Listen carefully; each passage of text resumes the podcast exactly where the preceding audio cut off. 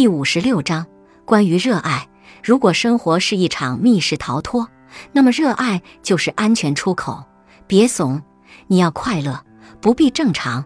你要把生活中为数不多的开心化成重点，在每个糟心的时刻反复诵读。你要疯狂地收集每一个微小的快乐瞬间，用它们去回击每一个糟糕的日子。如此一来，你会觉得人间可爱，实在值得下凡历劫。我很少在微信群里加谁，但那个网名叫“英年早呆”的家伙是个例外。他每句话的结尾都习惯性地带上捂着脸笑的表情包，就像做菜的大厨爱撒葱花一样。他很少参与群里的八卦闲谈，但一开口经常是惊艳四座。比如，有人抱怨自己的女朋友总喜欢过一些奇奇怪怪的节日，引申出来的讨论是：为什么生活需要仪式感？他的回答是：一顿营养美味的早餐，纪念日里的一束鲜花，开学前的新书包，春节时门上那一副春联，每天出门前的拥抱，临睡前的一句晚安。这些浪漫而温情的细节，可以让生活还是生活，而不只是生存。有人抱怨自己的妈妈不管做什么、吃什么、去哪儿都要猛拍照，照片存满了好几个硬盘。引申出来的讨论是：为什么要记录生活？他的回答是：因为小朋友又不会永远都这样无忧无虑，因为大朋友又不会永远都这样风华正茂。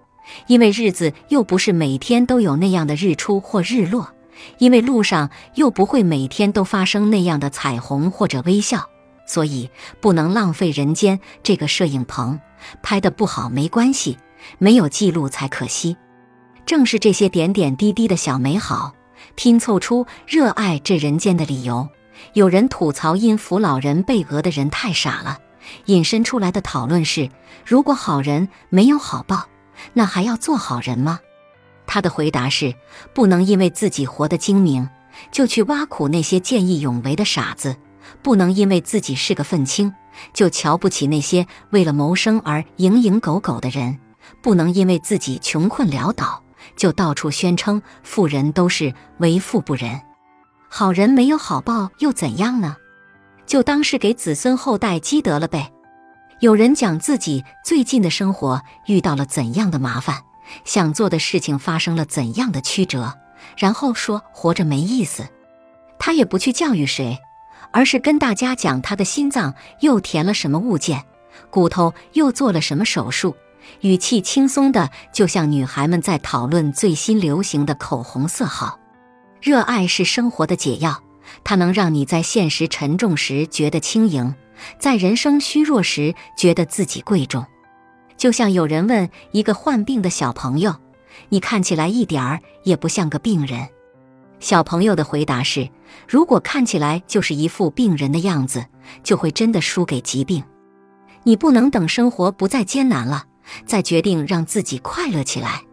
即便上天给你安排的只是一个普通的人生。”你照样可以像个小孩子一样去买你喜欢的东西，像中学生一样热闹地吃着路边摊，像大学生一样博览群书，像热情的粉丝一样去漫展蹲喜欢的画家。慢慢，你就会发现，这个世界其实是一场盛宴，它迫不及待地要闯进你的耳朵、眼睛和镜头里，以至于每一个平淡无奇的日子都被你过得闪闪发亮。生活的本质是。你要什么，他就不给你什么；而生活的智慧是，给了你什么，你就用好什么。